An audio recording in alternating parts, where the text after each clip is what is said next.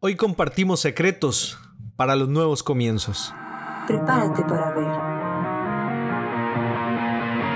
lo que no ves.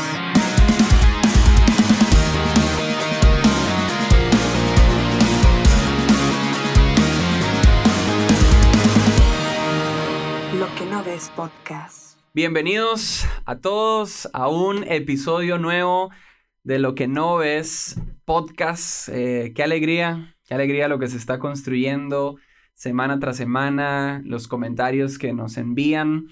eh, y un poquito de las reacciones ah, alrededor de las conversiones que se están haciendo. Y que esta temporada 3, ¿verdad? Como hemos dicho, no, no sabemos ni para dónde va, ni para dónde va a terminar, ni para dónde va a aterrizar, pero ahí hemos ido semana a semana tratando de, de sumar donde, donde podamos, ¿verdad? Y como siempre con mi buen amigo, el macho. Hoy, hoy por primera vez en tres temporadas grabando juntos. Hoy no estamos a seis horas de No, distancia. no, yo le voy a preguntar una cosa. ¿Alguna vez Noé se ha levantado a las 3 de la mañana y ha bajado 5 horas para verlo? Dígame.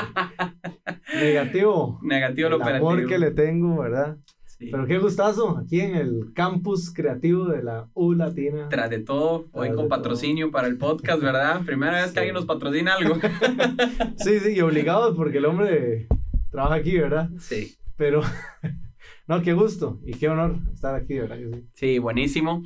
Y tras de todo, para poner el lujo a este episodio, eh, de no estamos nosotros dos solos, nos trajimos a un tercer elemento desde México, Durango, a nuestro buen amigo Jonathan Sánchez, que tengo aquí a mi derecha. Yay, saludos, gracias por, por la invitación. También conocer el campus, conocerte, conocerlos. Qué chido, gracias. Sí, gracias a vos por, por venir a nuestro país y estar estos días con nosotros, compartir, sumar, compartir eh, con tanta gente, bendecirles y tras de todo, robarlo al podcast. Pues eso es lo que estamos haciendo, robándole tiempo aquí en el podcast. Yo, yo pensé que venía al podcast. Ah, Ya. Está chido. pensó que esa era la invitación. Ya, No, y me encanta, me encanta Costa Rica, me encanta. Tengo ya, va- es la segunda vez que vengo, pero ya hay bastantes amigos Sí. y amo la comida de acá. Entonces está muy cool. Sí, tengo que dar ese dato. Es el primer mexicano que conozco que Yes. le entra bien a la comida tica, pero Sí. así, sin, sin, sin, Sin miedo. preguntar qué, ajá, sin preguntar qué es. Porque todos los días veo fotos de comidas. No, el hombre está dándole al pinto como si no hubiera un mañana, ¿verdad? O sea, no. Sí, me encanta. me- sí, la verdad sí podría decir que es una de mis bebidas, de com- comidas este, favoritas. Wow, Fácil. Muy bien, muy De bien. mis cinco comidas favoritas, por supuesto que entra el gallo pinto. Bien. Si algún mexicano está escuchando esto, aprenda. Sí, Escríbale a Jonathan, por favor.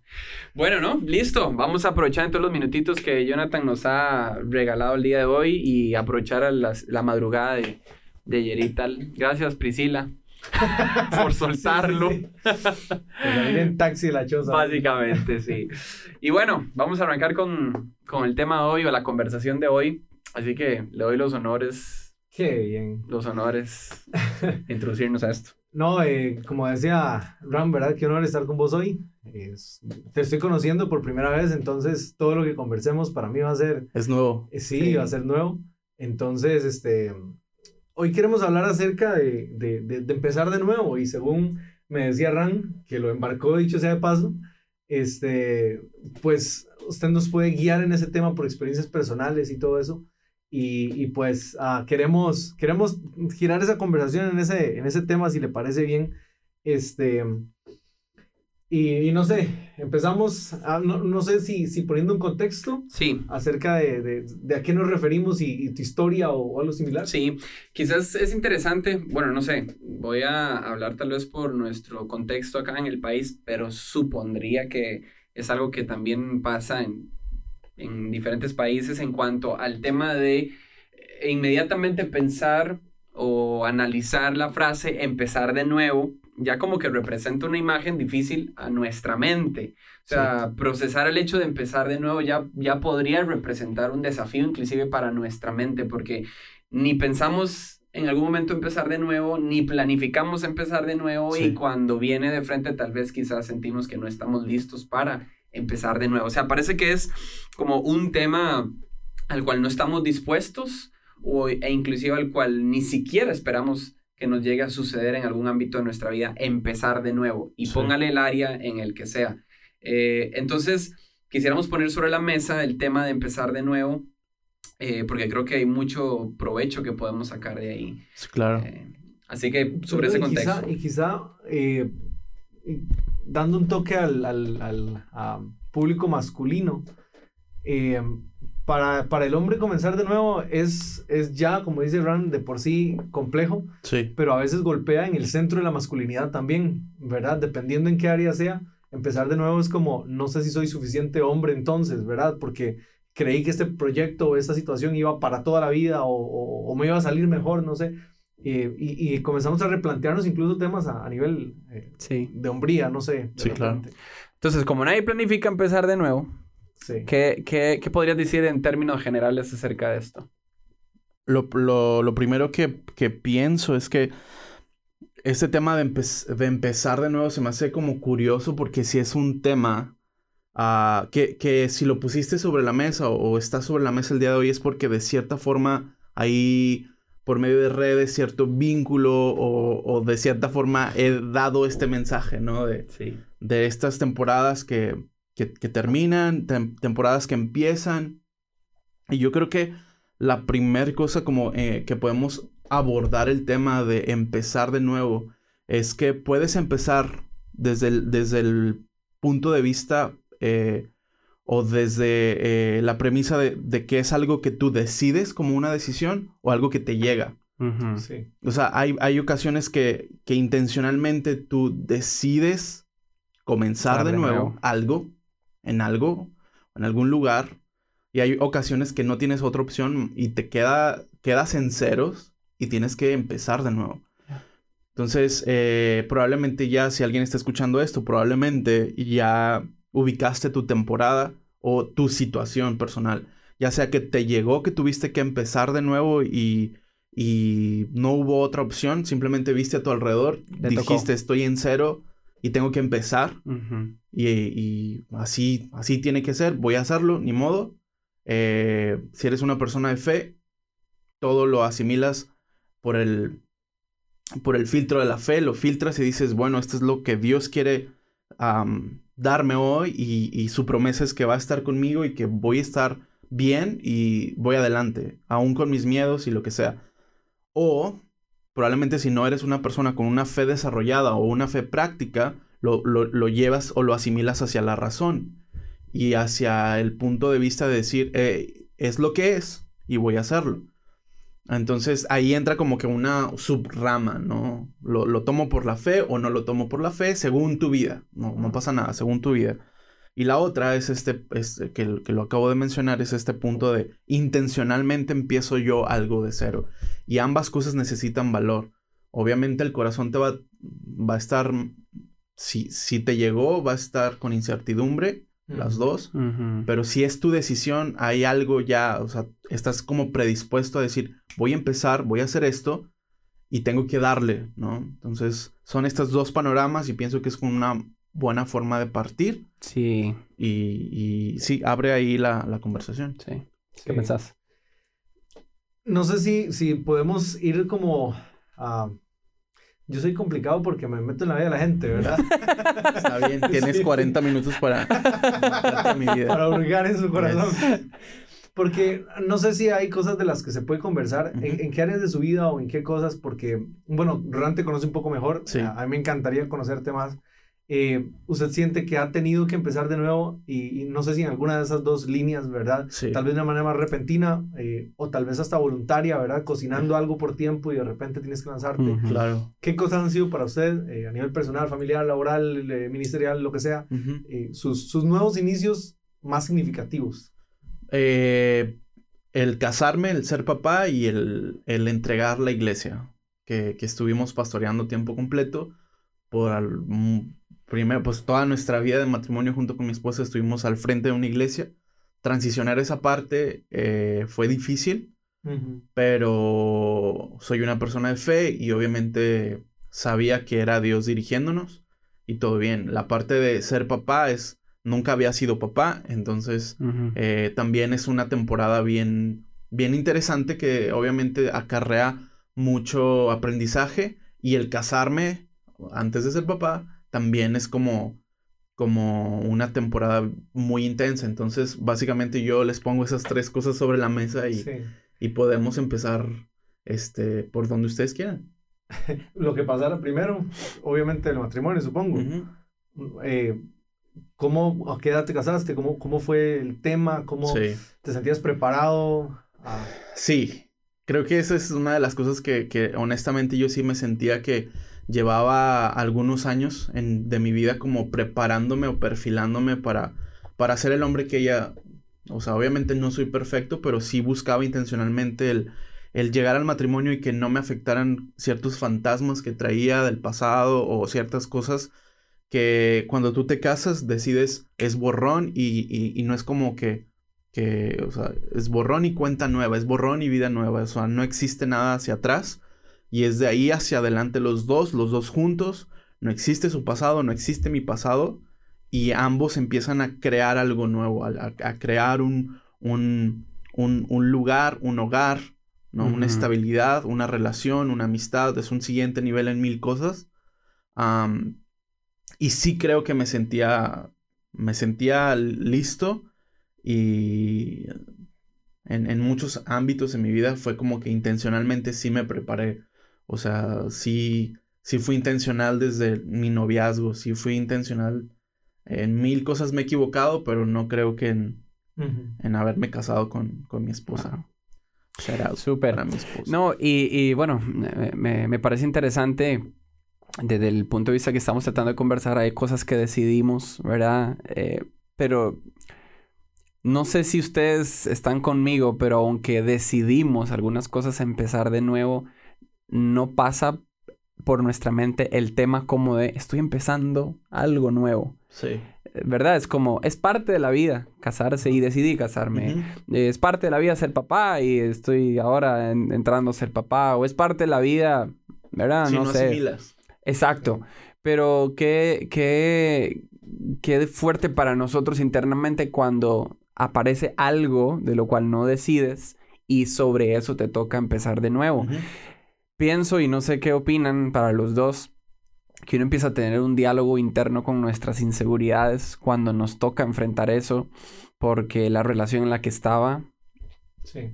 era Sí. fulminada, el trabajo en el que estaba, chao, ¿verdad? Sí. De repente, o, o los sueños por los que estuviste trabajando y el negocio que estuviste trabajando, simplemente Sí. ¿verdad? Ah, Tuviste que empezar, o algo en tu familia sucedió eh, y tuviese- tuvieron que empezar en algún otro lugar, otra Sí. ciudad, eh, no sé, tantas cosas que no están en el calendario aparecen Sí. y te tocan empezar de nuevo.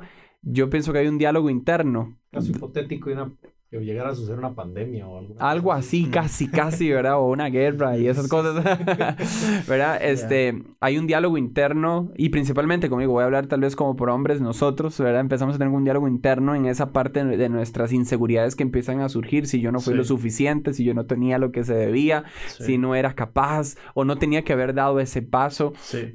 ¿Cómo, cómo lidiamos con este diálogo interno que Yo- pasa yo- dentro de nosotros? Personalmente, bro, yo creo que yo creo que tiene 100% que ver con la personalidad de cada uno, con tu historia de vida, con todo lo que anteprecede el, el hecho de, de, de tomar ciertas decisiones. A la fecha yo voy conociendo gente que tomar una decisión hasta muy simple es un infierno.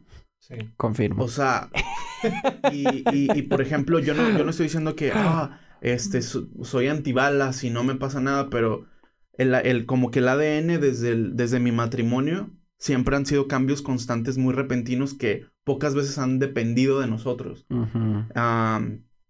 No, no nos sentimos víctimas de las circunstancias, pero, pero por, por lo mismo de que no, no decidimos tomar, como decir, ay, soy víctima, soy, soy víctima la tragedia y las circunstancias y, Sí. y pobre de mí, hemos decidido como caminar en fe y decir, es lo que es, voy a darle adelante y, creo que la cosa más acertada que puedo pensar al respecto de cambios repentinos o de, o de empezar de cero en, en distintas circunstancias es el hecho de que ah, hemos tenido como el coraje de, de...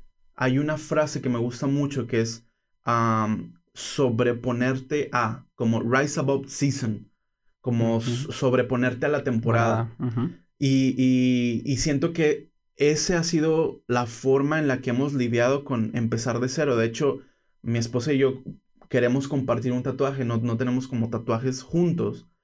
Y, y es un- esta frase de, de empezar de cero, es como start again, como empezar otra vez, no de cero, pero, pero empezar otra De vez. nuevo. Uno de mis mejores amigos tiene un, un- una O y la diagonal que representa en, en frase numérica el cero, eh, también como esta parte, porque no solamente nosotros, sino como alrededor de, nuestra, de, de nuestro matrimonio hemos conocido mucha gente que estamos expuestos a, a este hecho que te lo, lo, lo reitero, o sea, es como, como ah, o, o- tomas la decisión o te llega la decisión.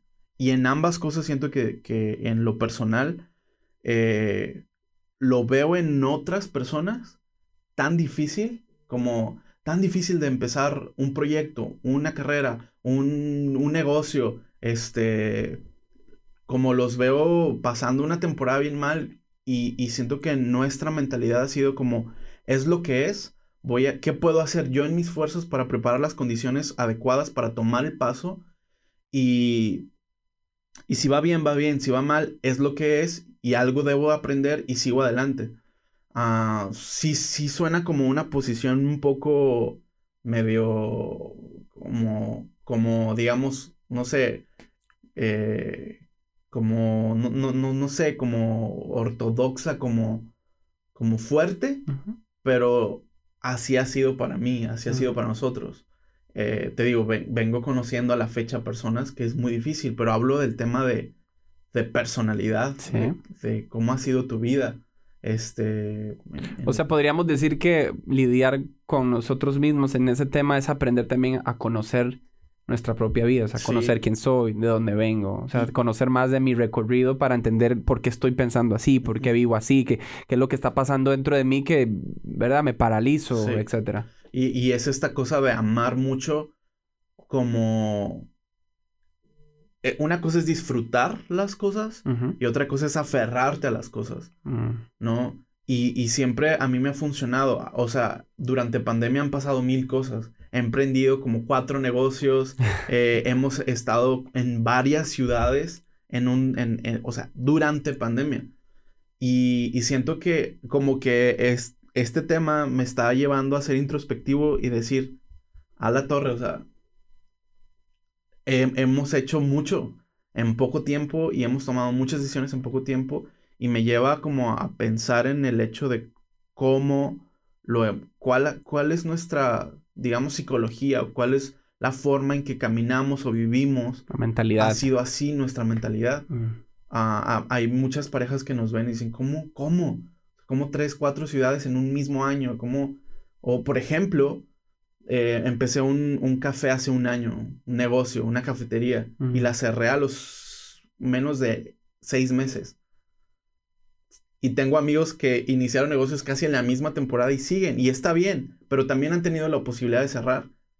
Yo cerré, así, no me importa. Y ah, está yendo más o menos, está yendo a veces bien, a veces mal. Es para mí, lo cierro porque hay una nueva oportunidad enfrente y sin miedo le voy a dar, Mm. ¿sabes? Y implica cambiarte de, estado un tiempo. Sí. Entonces vámonos rápido. ¿Y qué sigue a lo que es, ¿sabes? Obviamente siento que, que va, va a cambiar un poco más la dinámica cuando nuestro hijo ya tenga que ir a la escuela, ya tengamos que estar como en una ciudad. Pero es esto como sobreponerte a la temporada. Eh, lo voy a poner como este ejemplo. Eh, yo trabajaba eh, para un network y en pandemia me toca perder el trabajo.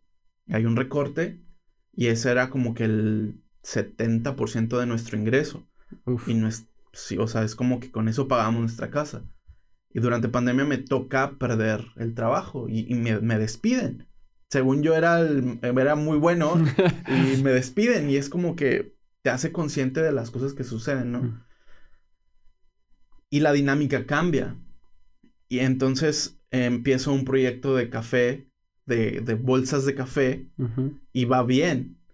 Pero creo que fue uno de los ejemplos que tengo muy claros de cómo sobreponerte a la temporada cuando empiezas de cero, porque disfrutaba tanto el, obviamente el diseñar y trabajar en un network y trabajar haciendo lo que te gusta está increíble y haciendo arte está increíble, pero de repente dejo, tengo que dejar de hacer eso, ver una nueva opción para sacar a mi familia adelante. Amo el café, sacamos un café, le empieza a ir súper bien y de repente me veo llevando bolsas a la paquetería, un montón de Mm. bolsas de café a la, a la paquetería, llenando bolsas de café, etiquetándolas, poniendo fechas. La dinámica cambió brutalmente. Sí. De repente tienes un puesto ejecutivo muy bueno, creativo, increíble, haciendo arte, pierdes tu trabajo y ahora estás embolsando café. ¿Sí me Sí, entiendes? Sí. Sí. Y, y es, yo me, me acuerdo que yo amaba, lo he visto como la oficina de hoy. ¿no? Por ejemplo, ahorita íbamos entrando a la universidad y es universidad creativa y pa, y, y, y digo, tomo una foto y es como, la tomo pensando en que es la oficina de hoy, porque es la oficina de mañana. ¿Cuál va a ser? Wow. Estoy emocionado, bro, de saber qué, qué oficina es mañana. Wow. Porque probablemente va a ser grabando un video en las montañas. Qué bueno. O probablemente va a ser este, cambiando los pañales de mi hijo todo el día mañana o pasado que llego a casa. Uf, Pero es como, eso, para mí yo entendí eso, sobreponerte a la temporada, porque la, de- la temporada te construye, pero tú es, siento que tú eres gran parte de la decisión, tú la tomas de saber que te deja la temporada. Brutal. Y yo, sí. yo, y siento que lo que te deja temporada también am, alcanza a mi hijo y a mi esposa. Entonces yo no voy a dejar que, que, por ejemplo, ese solo es un ejemplo. Eh, Eras ejecutivo, luego estás llevando café a una paquetería, luego en, en todo ese tiempo fui pastor tiempo completo. Entonces mi otro escenario, mi otra oficina era eh, teniendo juntas con el equipo y luego mi otra oficina era predicando varias reuniones un domingo. Am, de repente entregamos el pastorado porque las cosas no, no en- honestamente, el liderazgo que estaba sobre nosotros no había un norte. Sí. Yo no voy a exponer a mi familia a eso. Sí. Entregamos. It is what it is, ¿ok? Voy a decir las cosas como... Dele, dele. Aquí no hay filtros en este podcast. Bro, no, lo que sea, o sea, es Yes. lo que es. Yo no voy a exponer a mi familia a eso. Y después cambia a, a mudarnos a otra, a otra, a otra ciudad y ahora no hay trabajo. ¿Cuál es tu oficina de hoy? Y pum, salen ahora a crear más videos, salen más proyectos, empiezo a dirigir mm, videos, empezamos a hacer algo más como de cine, empezamos a hacer cosas y esa es mi oficina de hoy. Luego cambia, abrimos un café y ahora estoy enfrente del- de un café preparando café para las personas. Ah. Y después cambia y, y regreso a- a- al- a- al sur de California a hacer arte y, y es como, ah, ok, estaba sirviendo café la semana pasada y hoy estoy haciendo este proyecto. Y luego, ¿sabes? Buenísimo. Entonces, buenísimo. ah, lo que he amado es poder ser como consciente del momento y en la temporada en la que estoy y disfrutarla. Buenísimo. porque eso lleva alimento a mi familia, a mi casa y, y- y yo amo esa, amo como, como a disfrutar cada temporada. Y siento que la gran, la, la gran mayoría de las personas cuando empiezan de cero algo en su vida, les aterra saber que ya no van a tener lo que tenían. ¿Sí me entiendes? Ajá. Y, y si lo ponemos ahora ministerialmente, pasa lo mismo. Mucha gente o muchos pastores se aferran a la plataforma y a la temporada en la que están porque no asimilan no estar haciendo nada Uf, o no asimilan el hecho de que la vida o sí, la vida y, la- y las temporadas van a cambiar y ya no van a estar ni ser lo que son. Y siento que mucho, mucho de nuestra identidad se afirma en lo que hacemos. Y siempre he dicho que no somos lo que hacemos, somos a dónde pertenecemos.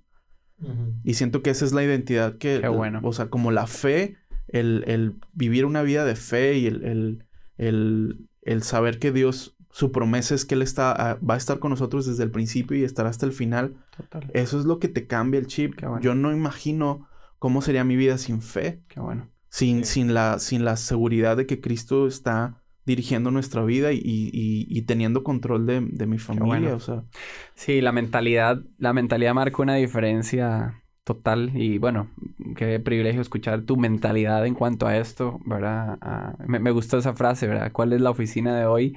Sí. Eh, porque no se trata de la oficina, ¿verdad? Es, algo, donde estás, es, donde algo, estoy. es algo que tiene que ver contigo, exacto. ¿Dónde es como dónde tengo el privilegio de ser yo. Muy bien. De lo que Dios ha hecho conmigo impacte o simplemente ser parte del momento de, de otras personas. Es Buenísimo. como... Sí. Eso está muy cool. Gatico, yo sé que a usted le ha tocado empezar de cero en muchas cosas también. ¿Cómo sobrelleva usted sus, su diálogo interno? Bueno, es- escuchándolo, quería hacer un comentario, pero también tengo como 30 preguntas, ¿verdad?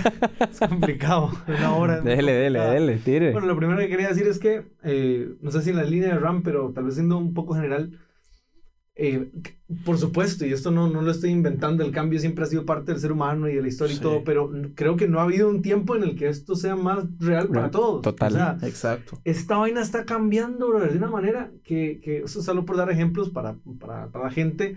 eh, no sé, la gente trabajaba en la misma empresa 30, 40 años y se pensiona. Esas cosas ya no pasan. Sí. Eh, incluso a nivel de familia, desgraciadamente, ¿verdad? La- la- está variando mucho. Los pastores, eh, conozco gente que tiene 50 años en la misma iglesia, o sea, pero ahora son 10, 15 años y, y a veces dos, ¿verdad? Pero lo que quiero decir es que cambia demasiado Sí. eh, a, a nivel, a nivel económico, a nivel eh, personal, a nivel de estudio. Ujú. Ah, o sea, no sé, y, y siento que, que la gente que está buscando estabilidad tiene las de perder. Siento eso.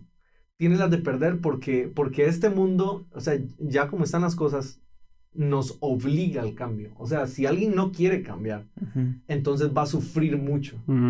Este, y, y pienso que, eh, yendo en la línea que, que usted iba, siento que no hay otra cosa que nos sostenga en medio de todos los ambientes de cambio que la fe. Sí. Esa confianza de, no importa si en este momento estoy empezando o voy avanzado o voy lo que sea, o sea, aquí me sostiene la fe, Sí. ¿verdad? Y, y, y es creo lo que a mí también, como usted decía, me ha, me ha pasado. Eh, y yo diría como que a la, a la gente que nos escucha, como abroches en los cinturones, ¿verdad? Porque esta cuestión se va a poner compleja. Sí. Y, y de aquí en adelante hay mucho más de eso, Sí. ¿verdad? Eh, y, y tal vez no sé si, si, si, si hago algunas preguntas y, y no sé ni por dónde empezar, pero Dale, dale, bro. pensaba, por ejemplo, en ah, cuando vos comenzaste en, en el ministerio, ¿verdad? Ah, hay todos estos, todos estos cambios de una persona que está iniciando el ministerio. Creo que, según me dijo Ran, ya eras pastor de jóvenes por, por me imagino que varios tiempo, ah, pero estás comenzando en iglesias muy distinto, ser el pastor general. Eh, la idea de tener una visión, la idea de si esa visión empata con alguien eh, y, y no voy a dejarla. Eh, también tengo otra pregunta respecto a la, a la idea de, de, de emprender. Yo, bueno, por la gracia de Dios soy pastor y lucho mucho con mi área empresarial interna también, Sí. porque me encanta. Y a veces por tiempo, pienso que más por, por estigma del sistema eclesiástico, ¿verdad? Que usted o, o- es pastor o, o- es otra cosa, pero no las dos a la vez, ¿verdad? Sí. Eh, entonces, la- tal vez para, para sintetizar mis preguntas es, la primera, viviste muchos cambios a nivel ministerial, Sí. tomas la decisión de salir de la iglesia por, por lo que ya mencionabas, Ujú. eh, ¿cómo, ¿cómo te das cuenta que eso tiene que pasar? Y la segunda es, ¿cómo lidias con la idea de ah, soy pastor, soy empresario, eh, Ujú. ¿qué soy? ¿Verdad? Tal vez todo al mismo tiempo, pero Sí. lo que quiero decir es que muchos luchan con eso también, ¿verdad? Entonces, tengo más, pero ah, yo cometo ese error de hacer Yeah. 30 preguntas al mismo tiempo. Sí. Pues el... so- son dos cosas. La primera es que ah, luego es como primero soy cristiano, ¿sabes? Y, y como cristiano creo que lo que sea que hagas aparte eh, o en tu vida lleva a Cristo impregnado y eso es parte de la esencia de la fe. Soy cristiano, represento a Cristo con lo que hago. En el, en el aspecto de ser pastor y, llevar otro, a cabo otro tipo de cosas, pero siento que, que primero soy cristiano, luego el, el ser cristiano y llevar una vida de fe en búsqueda de, de con un, también con un peso sobre establecer el reino de Dios en la tierra y el conectarte con gente y el ser parte de una iglesia y luego ser parte de un liderazgo am, y después que tu liderazgo vea a- a- aptitudes en ti que pueden ah, llevarte a ser pastor o llevar la responsabilidad de pastorear y dirigir gente, todo es un proceso, ¿no? Claro. Llegamos al punto de ser pastor junto con mi esposa, dirigir una iglesia y no solamente dirigirla, sino verla nacer desde cero en, en la ciudad de Monterrey. Ah, para mí eh, eso era como todo. Pero luego la vida te dice como, hey, está bien que eres pastor, pero también como necesitas esta solvencia económica que la iglesia no te va a dar. Entonces, ¿qué tienes que hacer? Buscar un trabajo o desarrollar tus dones y talentos. Y luego ya impregnas tus dones y talentos en lo que sea que estés haciendo. ¿No tuviste ese momento como de, como de tirarse al piso y, y pelear con el llamado en el sentido de qué tanto le estoy dedicando mi mente, mi corazón a esto y qué tanto a esto Sí. y cómo me divido y, Y, y ahí es donde como que vuelvo a, a lo que iniciábamos sobre el hecho de que es lo que es en el momento. Muy bien. ¿Sabes? Porque si es lo que es en el momento, yo no me voy a tirar al piso y decir, no, pero es que este, yo pensaba que iba a ser de esta manera, idealizar el pastorado y decir, yo pensaba que, el, que, que iba a tener mi mente y mi tiempo 100% para la iglesia, que debería, pero si tú te vas a la Biblia, Pablo era bivocacional, ¿no? Y hay una parte en Hechos 18 donde él dice como, eh, se despide de los líderes de Éfeso y les empieza a decir como, hey, ustedes han sido testigos de que he trabajado y de que he, he trabajado para satisfacer las necesidades no solo mías, sino las de la gente que está conmigo y que no he codiciado el oro, ni la plata, ni la ropa de nadie. Sí. Y habla de este, de, de esta, eh, de este corazón que dices, Dios me ha llamado a pastorear y Dios me ha llamado a, hacer que mi vida cuente en el tema ministerial y, y de fe, pero también tengo que alimentarme. Y obviamente poniéndolo en el panorama de iglesia o de pastorear, si eres pastor y, y si estás como entrando a esta temporada, necesitas saber que, que la idea de ser bivocacional es real. Vas a tener que ser bivocacional. Y más hoy que nunca. Es que Exacto. siento que estamos, Exactamente. para algunos es muy natural. Alguien que está hoy comenzando dice, "Pues, pues obvio. Exacto. Pero para el que Pero- viene más antes es como un choque. Pero puede ser esta frustración de ¿y cuántos años? Eh, también, sí. ¿Cuánto tiempo voy a tener que estar este, despertándome temprano toda la semana y luego el sábado para preparar notas y el domingo para ir a la iglesia? Y Yo ahí llevo, es donde yo llevo ya- 12. o sea, Sí, 12 sí. años. Exacto. Es, es, es decirle, es como Dios, ¿cuántos años? Pero, por ejemplo, ahí llega también estas metas. Porque lo hablábamos como, ok, eres empresario, eres emprendedor, lo que sea, y, y pastor. Ok, ¿cuáles son mis metas cercanas?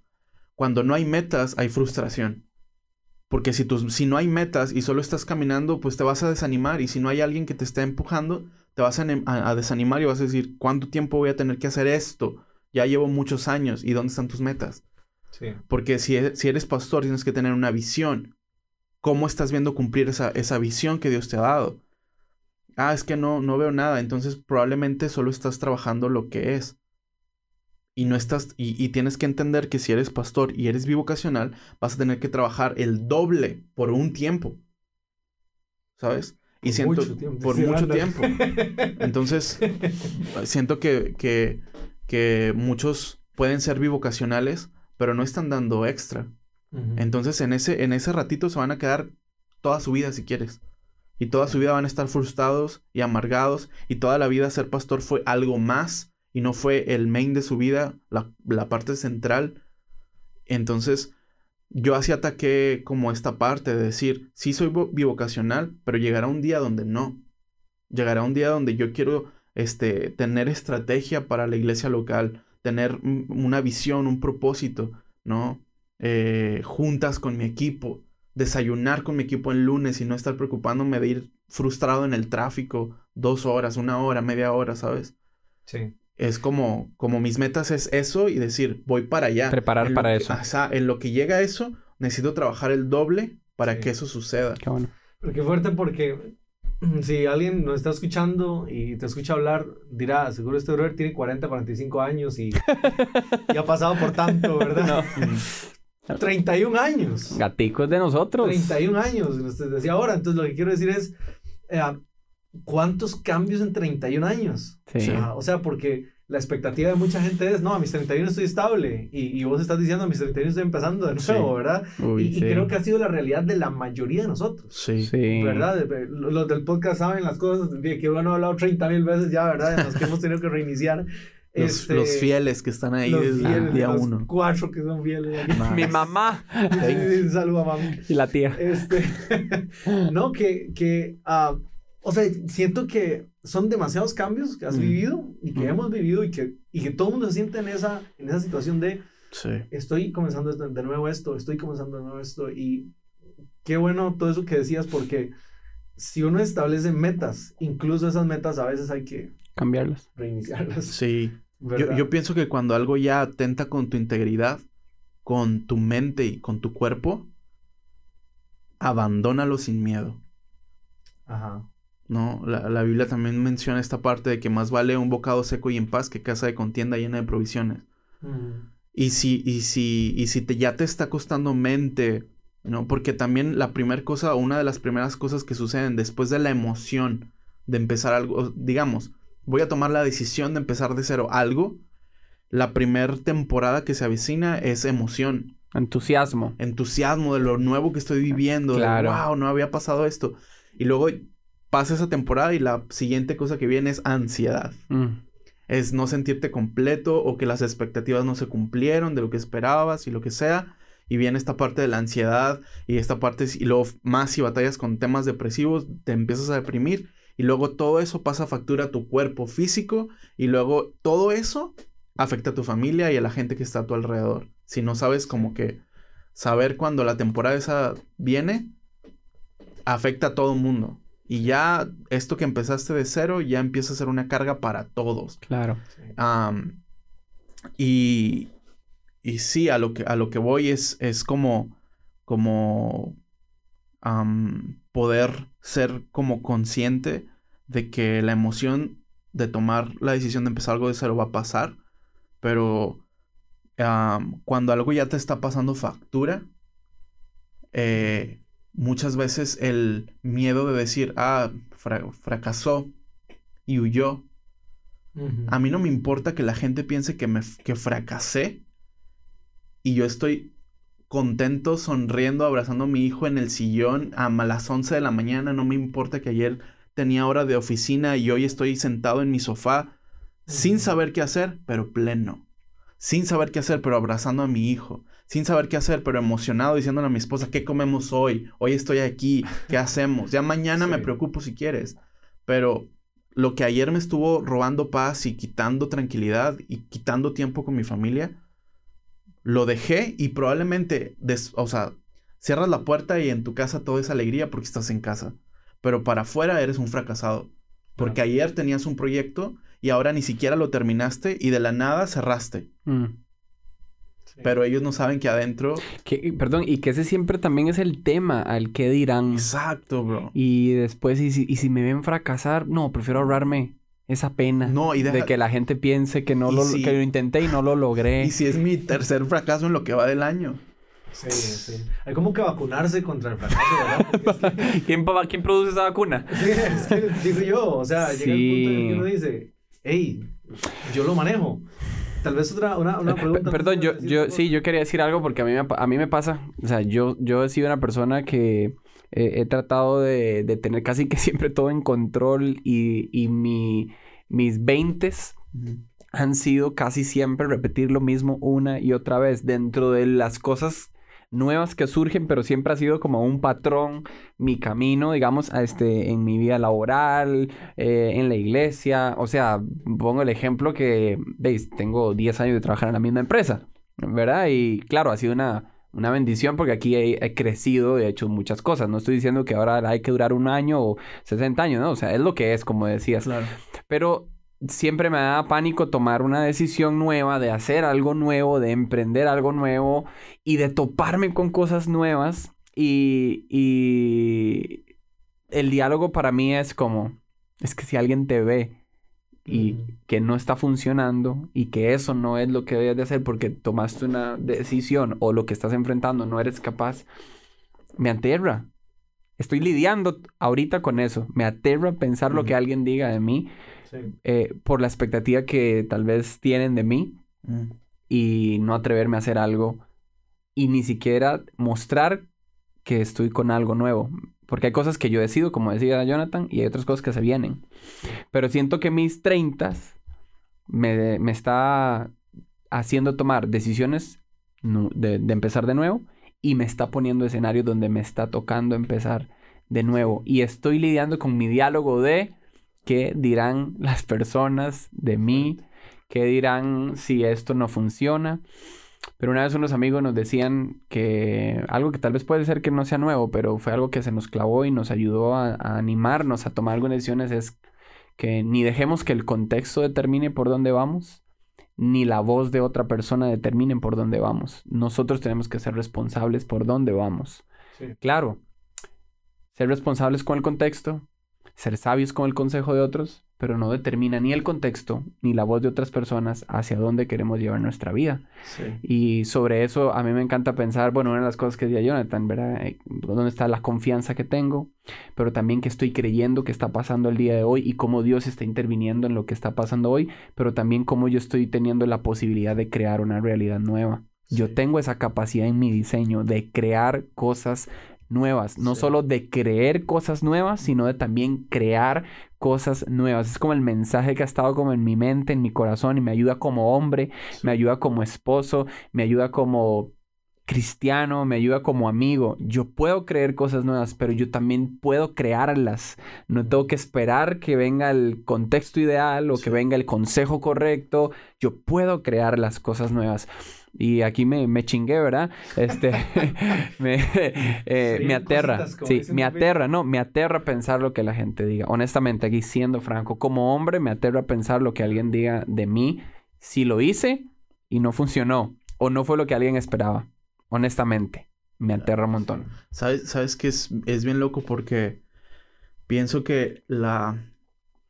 como que un escudo para mí ha sido... ha sido esta parte de que hay, un, hay una frase o un hecho de, de- de entender que no conoces a alguien hasta que comes con él. O sea, yo no me puedo decir tu amigo si no he comido contigo, si no hemos como compartido ese momento. Por eso ya vamos a ir a comer después de esto. Entonces, eh, aquí debería haber comida. Ah, Sí. Pero, pero por, ej- por ejemplo, hemos comido mu- en estos últimos días y dices que, que le entro bien a la comida porque, Bien. Porque bro, yo no, no es como la comida en sí, es todo el hecho, todo Sí, el, todo el pasando. contexto, todo el... Y, y mi esposa lo sabe, no me deja mentir, que le digo que una de las cosas que se me hacen muy chistosas es cómo es la gente cuando come. Me muestra mucho de la esencia de la persona cuando come. Mm. Cuando comen así de que súper rápido, pa, pa, pa, no le importa nada, ni, ni- y, y si no hay prisa, te muestra mucho. Bro, algo anda mal. Eh, men, relájate, poquito. ¿Cómo estás? Estaba rico, vamos a... eh, Pasterapia. ¿Sabes? ¿Sabes? Porque te muestra mucho. Sí. Pero también he visto gente comer que es bien alegre. Súper alegre y me gusta como... A veces, obviamente que a veces hay modales sobre la mesa, a veces no. Entonces está bien cool cuando ves a alguien con... Yo cuando veo a alguien contento y platicando es la cosa más hermosa, bro. Es como... Como... Como wow. O sea... Es, está increíble. No sé a dónde iba con esto, pero... De repente Eh, mucho de la opinión de otros. Exacto, ahí te va. Eh, como la, la gente sabe lo que les enseñas. ¿Sabes? O sea, hay gente que sabe lo, lo- nada más lo que tú muestras, ellos eso es lo que conocen. Pero no- mi plenitud no, no está en, en cuánto enseño o en cuán- cuán- cuánto fruto se ve en mi árbol, ¿no? Y tenemos que ser un poco más compasivos con nosotros si estás en tus 20, 30, en que la verdad hay gente que a sus 30 ya tiene fruto increíble. Habemos otros que estamos algo antes de crecer frondoso, crece profundo. Uf. Dame chance Sí. de equivocarme. Bro, es, Entiende mi realidad que Exacto, a veces ey. no es igual a la de Eh, todos. dame, dame, dame, déjame fracasar. Déjame, déjame empezar proyectos y terminarlos porque yo estoy buscándome. Qué bueno. Si, Sí. te está- si estás más preocupado por qué son las decisiones que estoy tomando ahorita que por tu propia persona, probablemente deberías enfocarte más en tú y en ti, en tu persona. Sí. Entonces, dame chance de buscar qué es lo mejor, partiendo de la premisa que esa no es negociable. Esto, ver por tu familia, en, mi caso mío, o sea, mi hijo nació cuando yo cumplí 29 años. Ah, nacimos el mismo día, eh, bueno, no el mismo día, la misma fecha, compartimos cumpleaños. Mi esposa es unos cuantos días antes, todos celebramos cumpleaños el mismo mes. Y lo ha hecho un contexto, eh, mi esposa, mi familia, mi hijo, mi esposa, mi hijo, incluso mis papás, siento que ellos me han visto tomar muchas decisiones sin, sin preocuparse. Como los entiendo, porque siento que lo que les he mostrado siempre es que nada va a estar sobre mi hijo y sobre mi familia. Y entiendo Ujú. que sí, quizá el enemigo conozca esto y va a intentar ir en, ir en contra de eso, ¿sabes? Pero si Dios me puso sobre la tierra y Dios me dio un hijo y una esposa, ninguna decisión que yo tome Sí. los va a afectar. O tomo una decisión y veo que probablemente los afecte, yo renuncio en un instante. Lo decía con Trazo, un amigo de, de El Salvador. Fuerte abrazo, amigo, si escuchas esto, pero yo le decía, empecé un canal en YouTube y me estoy explorando. Ujú. Tampoco hice fanfarrias y soné, no hice una campaña de lanzamiento de mi canal, no lo hice, porque no, no iba por ahí. Pero en mi corazón sí era experimentar una nueva plataforma que nunca había explorado. Y hay, hay quienes todavía al día de hoy o ayer me escriben como, ¿cuándo sale el nuevo video? Bro, estoy experimentando. Ujú. Hice esto, No tengo prisa. déjame, tengo no hay presión. prisa, déjame, déjame ver cómo puedo hacer algo mejor para ti, que me estás dando tu tiempo y quiero entregarte algo mejor.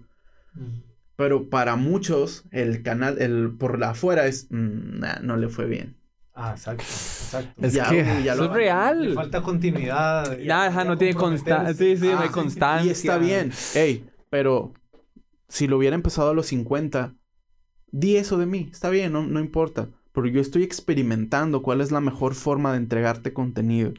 Eh, Y si, me tengo, y, y si eso me hizo consciente a decir, no era la plataforma, lo que tengo que es encerrarme y terminar proyectos a puerta cerrada que siempre he querido sacar, como ponerme a escribir o poner a hacerme hacer otras, o no sé, hacer o diseñar una estrategia bien de cómo hacerlo, está bien. O dedicarse a ser papá. Exacto. Qué bueno. Ey, De, de hecho, eso iba a decir, en el viaje en el que todos estamos, digamos, al menos a mí algo que me sirve y a Noé le sirve es, es constantemente decirnos, recordemos, nuestro siguiente paso no se ve igual al del otro. Y, y, y no luego- se ve igual al del otro. co- como, como esta, pues, perdón que te interrumpa, pero esta parte de, de que yo quiero darle seguridad a los que están cerca de mí.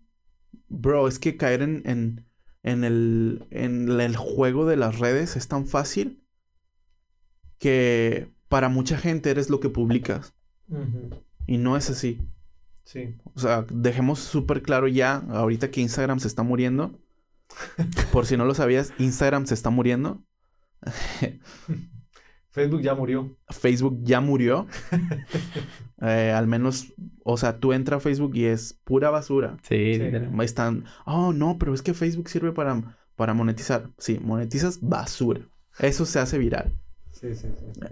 Yo publico ahí para, para Punto y la aparte. adulta de la iglesia. Ajá. Cerrando este, este, esta clase de, de social media. Sí. Ah, pero, pero la gente, para, es- me llama la atención que para muchos eres lo que publicas. Sí. Y entonces, tengas éxito o no, eres lo que muestras. O sea, si, si muestras que eres exitoso, para muchos, oh, le está yendo increíble. Y, y no es eso. Sí. Siento y creo que aquellos que se atrevan a conocerte un poco más allá de redes, cuando te conozcan, no les va a molestar ni a, ni a impresionar que tomes decisiones o que te atrevas a empezar constantemente de cero, Sí. porque ellos saben que la premisa por la cual riges tu vida es la, ver por la integridad de, de tus, de- incluso de ellos, que están ahí, ahí cerquita de ti, que en mi caso es mi esposa, mi hijo, mis papás, la familia de mi esposa, fam- mi familia y amigos muy cercanos que han estado como en esta última temporada con nosotros, para ellos, bro, no les toma de sorpresa que inicies desde cero o que cierres un negocio o que... o- Mm. para ellos no eres un fracasado. ¿Por qué? Porque ellos saben que estás viendo por la integridad de tu círculo más cercano y de Sí. tu propio, de tu propia integridad. Entonces ahí es cuando ya, cuando ya, este, no importa qué piensen los demás. Sí. No importa, no, no importa. eh, si tienes preguntas, dime, acércate y pregúntame a mí y yo te dejo saber qué es lo que está pasando y el por qué estoy tomando estas decisiones. Pero necesito que la gente sepa que, que para mí es estos pilares tan, que es la familia, ese pilar es irrevocable. Sí. O sea, no, no, lo que sea que quiera venir en contra de, de- de este pilar, yo voy a hacer algo. Yo no voy a permitir que, que algo se meta ahí, ¿sabes? Sí. Y, y siento que eso es, por eso ha sido como, en cierta parte, fácil empezar de cero. Y sí da miedo, pero cuando, cuando te... Claro lo que hay que proteger. Exacto, exacto. Sí. Cuando eso está bien, bro, todo va a estar bien. Yo siempre le he dicho a mi esposa, a donde sea que lleguemos, si es de la mano, ya ganamos. Hmm. Sí. Golpeados. Sea, esa. Hashtag. Hashtag. No sé, sí, ya llevamos tres horas y media. sí, casi, casi. No, yo quería tal vez, eh, como ir, como siempre, vamos aterrizando el, ¿verdad? la avioneta. Tenía una pregunta también, pero. Ah, gato. Sí. Dale. Di- Tírela. No, pero. Ah, ya iba a cerrar de viaje. No, no, no, no. Iba, iba a, a posicionar el hecho de que, bueno, obviamente muchas cosas que se han dicho muy valiosas, eh, nuestra experiencia, la experiencia de Jonathan. Eh, ¿verdad? Hay gente que, que quizás el hoy, el hoy está empezando de nuevo. Le ha tocado la vida, le ha puesto a empezar de nuevo.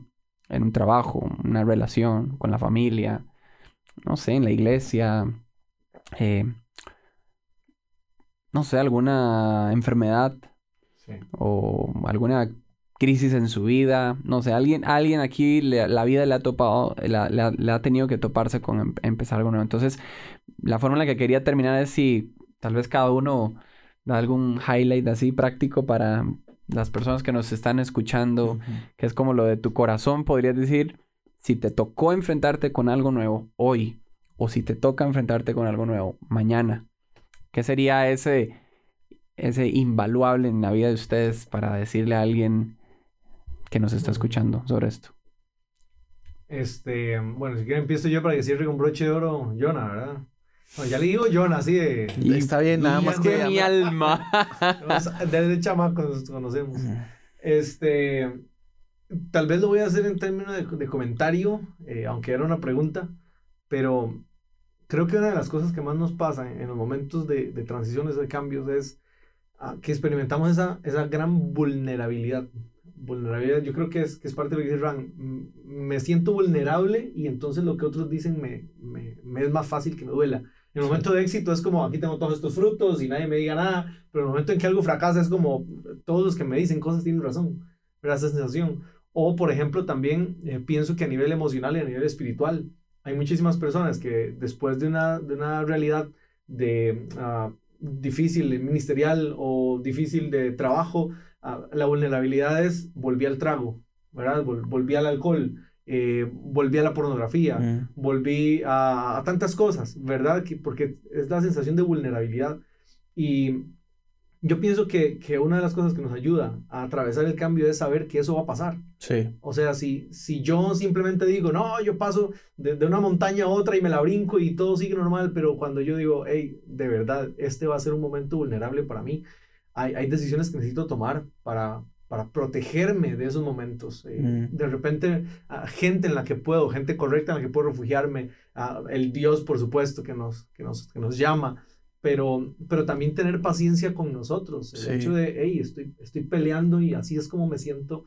Y ah, pienso que es, es normal, no diría que es normal terminar en un bar la noche o, con- o envuelto con una prostituta, pero sí quiero decir que es normal el hecho de, hey, me siento frágil, tengo todo en el piso. Entonces, no sé si quieres hablar de eso o tiene un cierre totalmente diferente, este, pero, pero solo quería decir que, que cada cambio trae un momento de vulnerabilidad, vul- vulnerabilidad y creo que tenemos que estar Consciente. co- conscientes, no diría que preparados, ¿verdad? Porque, hey, cada golpe trae una vulnerabilidad distinta, Sí. pero sí conscientes de que eso va a pasar. De ley.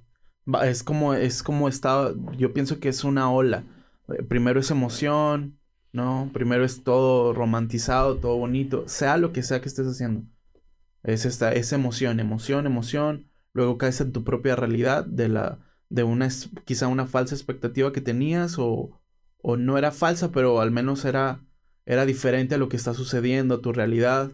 ¿no? Luego subes y tienes estos picos donde empiezan a salir cosas bien, pero luego estos picos hacia abajo, Sí. donde todo, donde todo está mal y, y yo pienso que el ser consciente de cada momento es lo que te lleva a, al fin de cuentas tener un resumen de lo bueno que ha sucedido, ¿no? Es como puedes cuantificar las veces que Dios ha sido bueno y que has aprendido algo bueno y luego después eres como fuiste consciente, igual de consciente en lo bueno y en lo malo, cuando suceden cosas malas también el haber sido consciente te deja un aprendizaje Sí.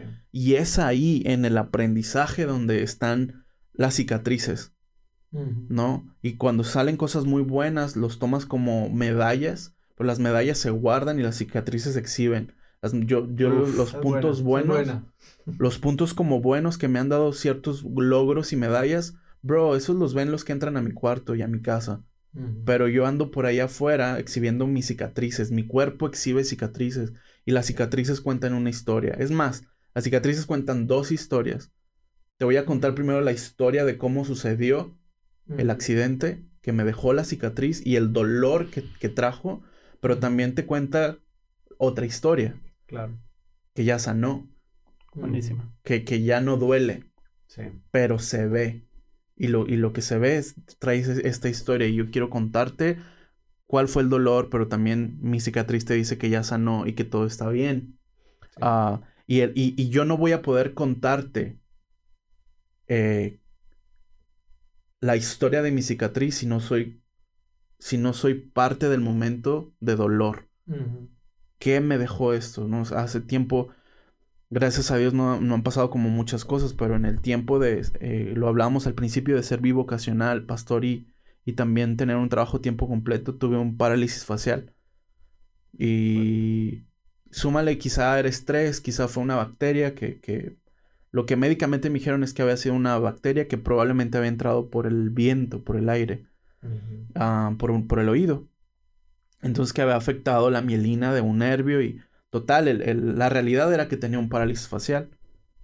Y, y yo le doy gracias a Dios porque como que su espíritu me ha, me ha revelado el, lo que dije de ser, de, de saber que eso no es el final. Yo es como sé que, yo, po- por ejemplo, cuando me dan el diagnóstico me dijo, la recuperación mínima es como de tres años. Entonces rápido haces cuentas y dices, híjole, mi hijo acaba de nacer. Sí. O sea, es como, ¿sabes? Y luego la iglesia la entrego, ¿qué va a pasar? Esto, o sea, empiezas a, a hacer preguntas, pero luego caes en la realidad de, es lo que es ahorita. ¿Qué tengo que hacer? ¿Venir a la terapia? Vengo a la terapia. Pedirle a Dios que me sane con humildad, le pido a Dios que me sane. Pedirle oración a mis amigos, pedir oración. Eh, las terapias son caras, ver cómo lo vas a hacer, trabajar un poco más, trabajar un poco más no sé, mm, quitar la pena y decirle a un amigo, bro, necesito pagar hospital, Mm. ayúdame, pum. Pero es eso. Entonces yo no te contaría hoy que después, a las tres semanas, voy a la, al- a la terapia, la chica que me está este, poniendo como los, los, las vibraciones en la, en la, ca- en la cara, me dice, oye, ¿cuánto tienes en terapia? No te había visto. Y No, pues es mi tercera semana. Y checa mi expediente y me dan recuperación de tres años y dice, tienes una mejora muy considerable. A tres Qué bueno. semanas y pum, yo veo un milagro de Dios. Qué bueno. Ni siquiera terminé las terapias. Ni siquiera las terminé. Y fue como yo vi el milagro de Dios, pero yo no te contaría con serenidad el milagro si no hubiera sido consciente del dolor. Claro. Y, y, y, y, y- y si- y siempre lo he dicho, la pregunta que debemos hacer en la incertidumbre y en el dolor es, Dios, ¿qué me? Revélame qué me quieres enseñar. Sí. Y ahorita te lo digo así normal, pero regularmente esa, esa, esa frase la vas a decir llorando y la vas a decir Crudo. desesperando. Crudo. Exacto. Como, como que le había contado, un amigo estaba empujando un carro ahí de una zona que se llama de Jacó. Ah, bueno, usted sí conoce, pero era Jacó. Eh, y entonces íbamos empujándolo. Eran como las 3 de la mañana y nosotros empujando el carro. Y así apenas se veía el clarito de la luna. Y un amigo gritaba: ¡Dios! Decía en el cielo. dígame qué me está enseñando porque no estoy aprendiendo nada. Qué bueno. Justo así, justo Por- exacto, es Qué que es bueno. así, Es así, Qué bueno. es así. Es ese grito, bro, desesperado de que... El grito sea, a la luna. Grito a, a la luna. Sí, qué bueno. Qué bien. Sí, a mí me gustaría terminar y decir a la gente. Yo quisiera seguir. Sí, más, pero sí. No, a mí me gustaría. Segunda, segunda parte. Segunda parte. No, a mí me gustaría decirle a la gente eh, que le ha tocado empezar de nuevo o está en este momento en la vida empezando de nuevo. Un paso a la vez. Pero recuerda que tu paso es diferente al del otro. Mm, Sí. sí. Tu paso es diferente al del otro. Cada uno de nosotros nos toca dar un siguiente paso, pero no es el mismo paso. ¿Verdad? Pareciera que estamos como en la misma temporada y como que más o menos conectamos con las mismas cosas. Sí, pero Viene en el mismo cole, viene en el y, lo y de repente la vida se sí. vuelve tan diferente para todos, ¿verdad? nuestro paso es diferente. Y hasta eso es algo que yo lo he aprendido en, en mi vida con Noé. Convivimos juntos y hacemos cosas juntos y soñamos juntos y planeamos juntos, pero hay cosas que no podemos olvidar, que su siguiente paso es diferente al mío. Mm, Ujú. Y creo que para cada uno de nosotros es importante entenderlo. Estamos tal vez enfrentando cosas similares, parecidas o en una misma línea, pero todos, absolutamente todos, el siguiente paso que nos toca dar es diferente. Así que puedo aprender de otros y puedo validar la experiencia de otros, pero el paso que me toca hacer es mío. Es lo que me toca hacer a mí. Nadie más lo va a tomar por mí. Sí. Nadie más va a experimentar lo que va a ex- voy a experimentar yo cuando de este paso. Nadie lo va a entender. Nadie lo va a entender a la perfección. Eh, hasta ni uno a veces lo entiende, ¿verdad? Que lo va a entender otro.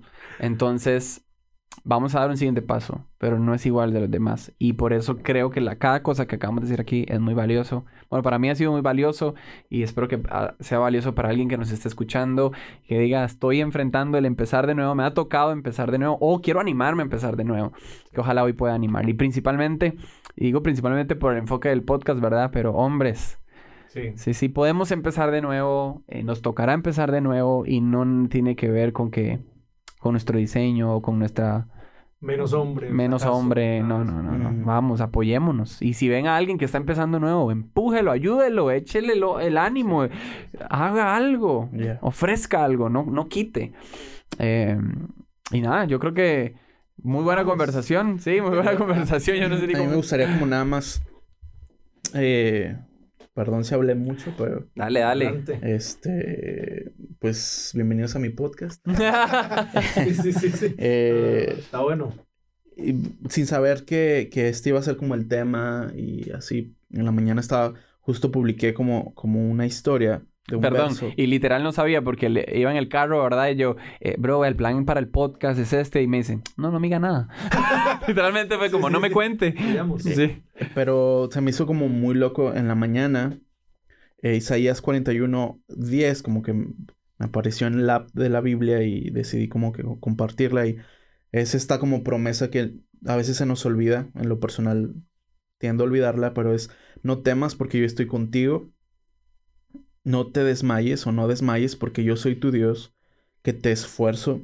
Siempre te ayudaré, siempre te sustentaré con la diestra de mi justicia. Isaías 41, verso 10. Entonces, como que, como que sí, sí era de Dios 100% que, que, que habláramos de esto. Y también me gustaría ya cerrar con, con esto que me llevó, porque lo recordé, pero también quería decirlo. Cuando mm, me ha tocado como empezar últimamente mucho de cero y de cero y de cero y creo que hasta que hoy hablamos de esto, soy como bien consciente. Y una, y cerrando y añadiendo a lo que estaban diciendo de hombres, o sea, así como que no, no, o sea, va a suceder, tranquilo. Una de las cosas que a mí me pasaba mucho eh, cuando estaba, cuando fui consciente de que estábamos como que tomando muchas decisiones y empezando de cero constantemente, una de las cosas que pensé, y lo hablé con un amigo un día, fue como, no quiero dar, dar la imagen de que soy poco confiable. Como el tomar tantas decisiones, un miedo que yo tenía, personalmente yo tenía, era que yo no quería que la gente me viera tomar tantas decisiones y empezar tanto de cero que me convirtiera en poco confiable. Que, que nadie pudiera depositar un proyecto en mí porque para ellos era como este Brown, o sea, empieza hoy y mañana no, y, y esto y esto. Y ahorita está en Durango, pero mañana en Monterrey y pasado en California y, y luego en Ciudad de México y ahorita quién sabe dónde está. Y, ¿Sabes? No quería que la gente... En Chepe Centro. Ah, sí, o sea, no, no, no quería que, que, que la gente estuviera con un preconcepto mío de que soy poco confiable. Pero regreso a la base de todo. Si yo estoy tomando decisiones y si la gente sabe que estoy tomando decisiones porque estoy poniendo por prioridad mi integridad, mi salud espiritual, mi salud física y emocional y la de mi hijo y la de mi esposa, no te hace cobarde ni poco confiable, te hace valiente. Sí. te hace valiente.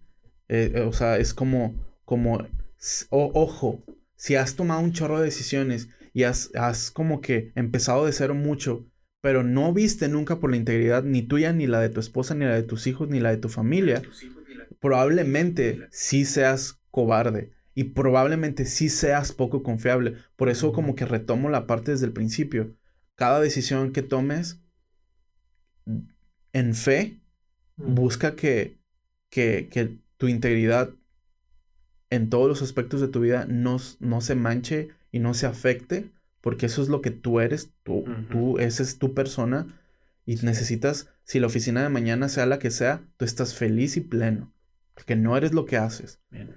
Entonces, eh, si eres una persona que, que no ha visto es que eso no es un tema, la integridad, si, si inte- y has tomado muchas decisiones, sí, mm, lamento decirte que eres poco confiable, Ujú. Poco confiable porque que esa es la realidad. Pero si has visto, si, si al día de hoy, y eso es como ánimo para, ánimo para alguien de, de si tú sientes que has tenido, que has tomado muchas decisiones en tu vida y, y igual que yo pensaste que, que estabas dando este mensaje a, la- a los demás de que eras poco confiable, si has pensado eso, mira a tu alrededor. Si estás casado, ve a tu esposa y ve si ella es plena y feliz. Y, ah, y si tienes hijos, ve si ellos son plenos y feliz y felices. Sí. Si eso sí está bien, siéntete orgulloso y no eres un cobarde ni poco confiable. Para mí eres un valiente, eres valiente. Y hombre- hombres valientes, yo creo que hoy en día hay pocos. Sí. Wow. Pero, pero si, si has tomado muchas decisiones y has empezado de cero constantemente y todo tu contexto está mal, eres, lamento decirte que eres poco confiable, Sí. que puede cambiar, puedes madurar y cambiar eso. Eh, si eres poco confiable eh, y quizá imprudente, pero nunca va a ser imprudente ver por el bien espiritual y físico de tu familia y tuyo, principalmente. Bien. Porque sí, qué bueno que seas pastor, pero antes de ser pastor eres esposo y eres papá. Bien. Sí. Y, y eso es primero que todo. Si eso está bien y si eso está saludable, todo lo que hagas, la oficina que sea mañana, va a estar bien. Buenísimo. Porque el, el vínculo y la parte integral de tu vida Sí. a puerta cerrada está bien. Bien. Con eso, todo va a estar bien. Buenísimo. No, buenísimo. Gracias, Jonathan, Gracias por, ustedes, por la invitación, aceptar la Mira, invitación. si yo viviera en Costa Rica y este y tuviéramos este espacio, yo me animaría a hacer un podcast con ustedes. Ve, ahí está. Pero como no, ya me voy. y Gatico, gracias por las cinco horas para venir a verme. Eh, pa- A vernos, a vernos. A ver, qué belleza. Hoy, hoy me siento feliz. Tener cinco horas de Yerita la acá, las, el avión desde, desde, Monte- desde Ciudad de México y las nueve horas hacia Durango. Qué felicidad tenerlos aquí, mis amigos. Nueve horas. Nueve horas, y el hombre sí tiene nueve horas y gracias por estar aquí a los dos, de verdad los, los aprecio mucho en sus distintas formas de relacionarse con nosotros y mi familia y a todos los que nos escuchan, gracias Sí, por estar en manos. patrocinio de eh, Universidad Latina. Campus Creativo, básicamente. Bueno, Inscríbete ya. nos seguimos escuchando en lo que no es podcast la siguiente semana. Venga. Buenísimo.